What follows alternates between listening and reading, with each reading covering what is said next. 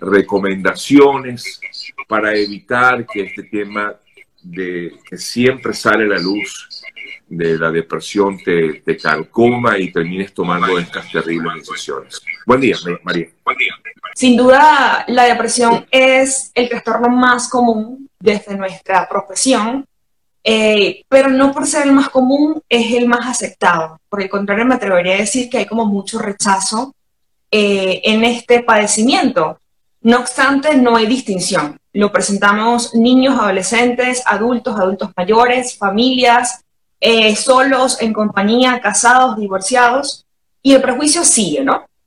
Ahora bien, todos sabemos en estos últimos días que nos ha tocado la puerta eh, con noticias muy lamentables para el mundo entero, y es básicamente como la alerta, como que ya va.